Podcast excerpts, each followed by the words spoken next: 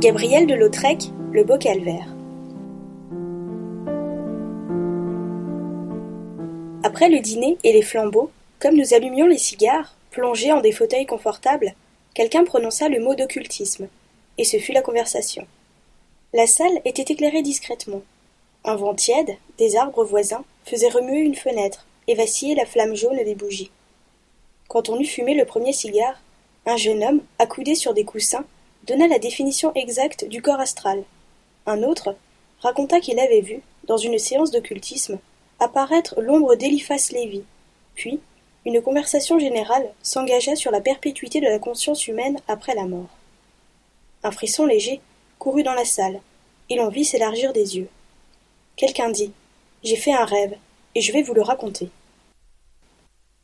Le deuxième cigare s'éteignit, comme il convient dans une nouvelle bien construite. On le ralluma, et chacun se pencha pour écouter. Je me suis occupé vingt ans d'études patientes sur l'âme et le corps humain. J'ai observé les dernières convulsions des suppliciés par les matins froids et les cieux couverts.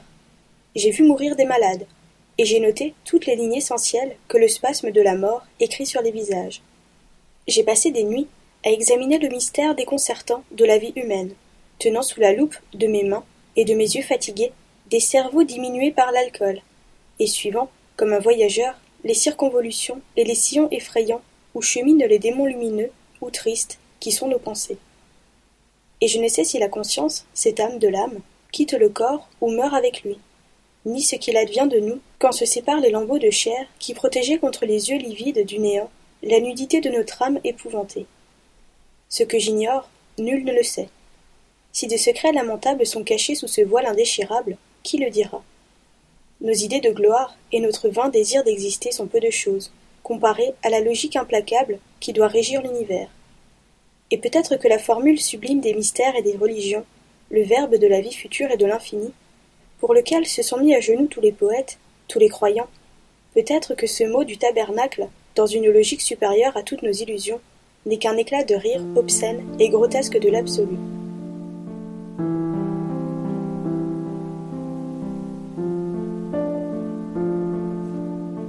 Couché dans mon lit tranquillement, aussi tranquillement que les jours où je ne devais pas rêver, je me trouvais tout à coup transporté dans ce qui me parut être la salle d'entrée d'une pharmacie. Je voyais, dans l'arrière-magasin, par la porte de communication, le pharmacien et sa femme, assis, en train de dîner.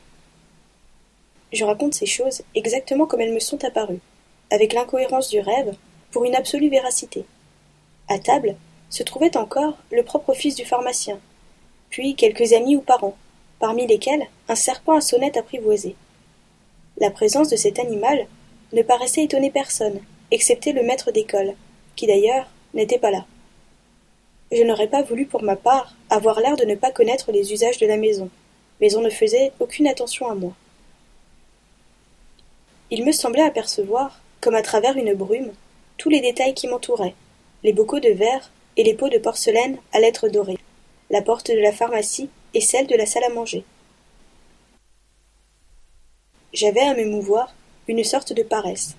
Je ressentais d'autre part, confusément, de vives douleurs dans la région du ventre, et j'attribuais ces douleurs, par je ne sais quel rapprochement, à l'effort que je faisais pour réfléchir. Le jeu de mes facultés morales se réduisait à une impression de gêne. J'avais la conscience que mon âme, étonnée par une modification quelconque de mon corps, manquait de l'usage familier de ses organes et de ses sensations. On était au dessert. Le pharmacien venait de lire à voix haute le dernier article du Fanal de l'avenir. On avait agité la question des conseillers municipaux et fait un peu de musique. Le serpent à sonnette avait récité une fable. Enfin, on s'était beaucoup amusé. Après une scène de famille ridicule, où le pharmacien déplorait envers Alexandrin la mort de sa tante, victime de son zèle à soigner le choléra gravement malade, quelques personnes prirent congé. Le pharmacien, s'avançant alors sur le devant de la scène, c'est-à-dire pour moi, sur la porte qui donnait accès de la salle à manger dans la pharmacie, ôta tranquillement sa calotte, et parut avec un crâne peint en bleu, sur lequel des maximes d'Hippocrate étaient écrites en lettres d'or. En même temps, il s'écriait Messieurs, je suis pharmacien, et jamais je ne renierai la pharmacie. J'en jure par les pièces anatomiques que vous voyez dans ce bocal. J'entendis autour de moi des rires étouffés, mais je me penchai vainement dans tous les sens pour voir des pièces anatomiques et le bocal. Mes gestes, à ce propos, me parurent insolites. Je croyais sentir mes membres glisser les uns sur les autres avec un mouvement visqueux. En même temps, je respirais une odeur fade d'alcool. Devant l'étrangeté de mes sensations, la pensée aiguë me vint tout à coup, sans doute, que j'étais mort, et que de mon corps, détruit par le mouvement universel des choses, il n'était resté qu'une partie quelconque dans laquelle ma pauvre âme tout entière avait dû se réfugier. Et mélancoliquement, je songeais que c'était peut-être mon crâne qui me survivait. Je ne fus pas trop malheureux, en me disant que je pourrais, qui le sait, dans quelques cellules de moine, retrouver le calme subtil d'autrefois. Et je pensais que c'était peut-être ma main qui me survivait. Oh. Que ma main soit demeurée seule intacte, et que vivant toute pour tout ma chair disparue, elle essaye de consoler mon âme de la perte de ce triste corps. Voici que je n'ai plus les lèvres, qui me permettaient de dire à celle que je ne sais trop les sonnets que me dictait son impériale beauté. Voici que j'ai vu s'éteindre mes yeux, dont elle était la plus chère gloire. Mais peut-être ma main pourra suppléer aux lèvres mortes comme aux yeux anéantis. Il me suffit pour me consoler de pouvoir encore tracer les lettres caressantes de son nom. Cependant, le pharmacien racontait à ses invités une opération à laquelle il avait assisté quelques jours auparavant. Le sujet était mort d'une de ces maladies, dont le nom très rare évoque des mutilations profondes et des visages noirs d'effroi. Le corps avait été embaumé, puis réduit en cendres, suivant les ordres du défunt. Mais au moment de l'embaumement, le pharmacien avait pu se procurer les entrailles du mort. Tout le reste avait disparu. Voyez-vous ce beau calvaire, dans la devanture près de la porte? Les tripes dont je vous parlais tout à l'heure ont été mises dans l'eau de vie. Ce spectacle me rappelle la fragilité de notre nature, et je songe, avec un certain ennui, qu'un jour je mourrai, quoique pharmacien. Il désignait du doigt le bocal. Tous les yeux se portèrent sur les entrailles, et j'eus la sensation effroyable que c'était moi qu'on regardait.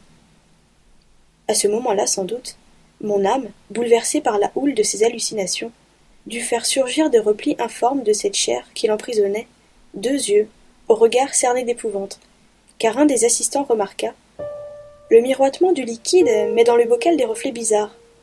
On dirait vraiment que ces tripes ont les yeux fixés sur nous.